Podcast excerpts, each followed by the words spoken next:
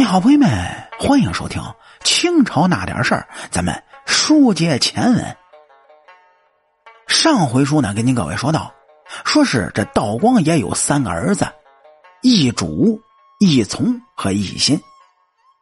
而道光也想要立储选皇子，只从这奕主和一心，哎，老四和老六中犹豫。您各位不明白的，可能就问了。说同样的皇子，他为什么要偏偏跳过老五呢？并且这老五为人也不差，而且他也特别的关心民间的疾苦。您就比方说啊，说一从长大之后丝毫不摆架子，特别亲民，亲民到什么程度呢？他在夏天会穿一件粗葛布的短褂子，拿着一把蒲扇，就坐在什刹海的边上纳凉。是任谁从那里路过，他都能和别人聊得很开心。冬天的时候呢，他又会随便的裹一件老羊皮袄，跑到正阳楼去吃烤羊肉，甚至呢和一群轿夫轿伴是喝酒聊天。正因为如此，这一从是深知民间疾苦，也常常为民请命，民间都亲切的称呼他为小五爷。将他的住所呢，所称为小五爷府。值得一提的就是，易从的府邸就是清华大学的驻地。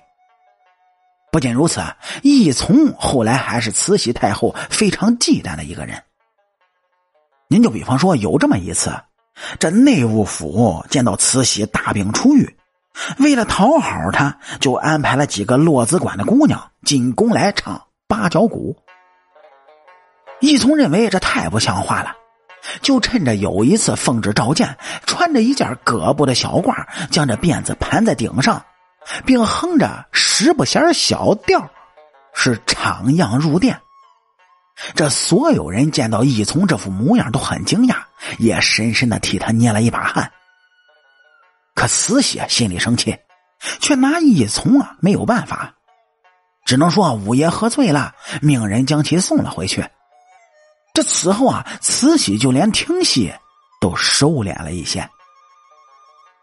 还有一次啊，义从得知敬事房的太监私下索贿受贿，而太监们之所以敢这么做，肯定是得到慈禧默许的。于是，义从在奉旨召见时，就亲自将一盘鱼端了上去。慈禧就问他为何要亲自动手啊？义从回答说。因为敬事房的太监要红包，不然不给送进去。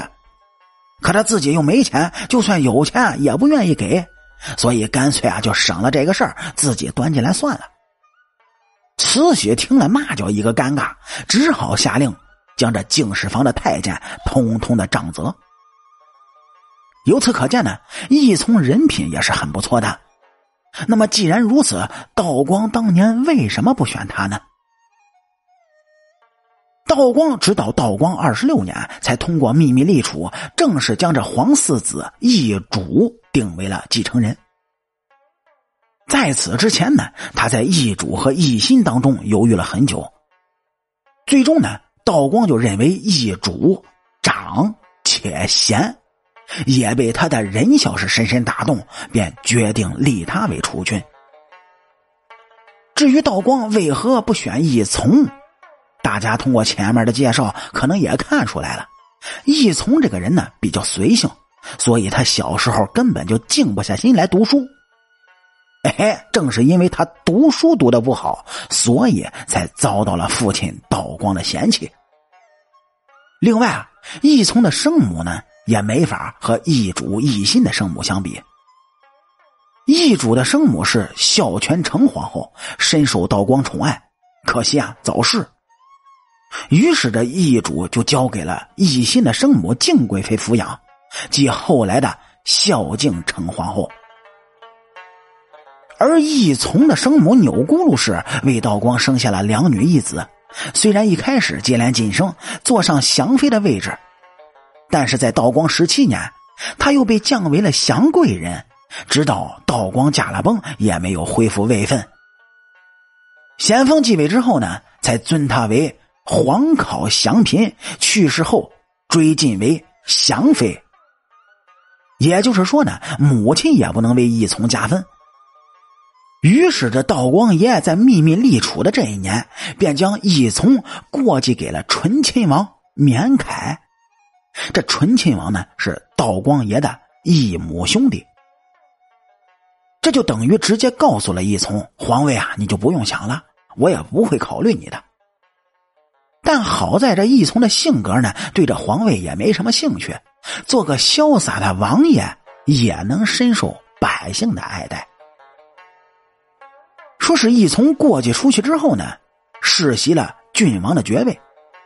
等咸丰爷继位之后，就命令他可以在内廷行走。后来因为失礼，就被降为了贝勒。不久啊，复封为郡王。咸丰六年晋封为亲王。同治四年，义从任宗人府宗尹，后赐亲王双凤。光绪十五年，义从去世，享年五十八岁，谥号勤，勤劳的勤。